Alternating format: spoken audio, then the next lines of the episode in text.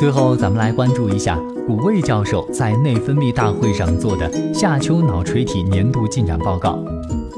垂体是重要的内分泌腺，垂体本身位于颅骨底部，由一部分蝶骨形成的，称之为蝶鞍的部分。蝶鞍有着相当大的可变性，来适应腺体的大小和形态变化。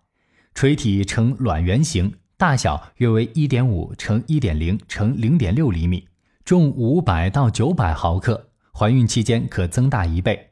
垂体具有复杂而重要的内分泌功能，其中腺垂体约占垂体体积的三分之二。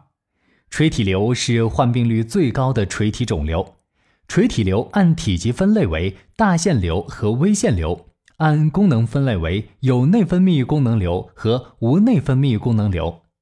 二零零四年，WHO 将垂体瘤分为典型垂体瘤、不典型垂体瘤和垂体癌。所谓不典型垂体瘤，是指有侵袭行为，Ki 六七大于百分之三，p 五三阳性。垂体瘤的临床表现包括垂体功能亢进、垂体功能低下以及垂体受压表现。根据不同的内分泌功能性肿瘤，有各自的临床诊治路径。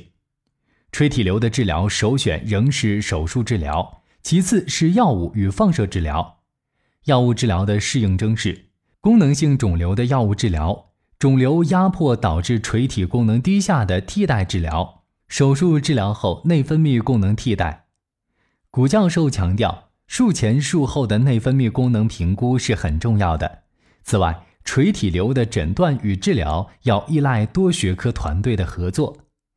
以上就是医师说为您带来的最新医学观点，明天将继续带您了解内分泌大会的有关内容。感谢您的收听，咱们明天见。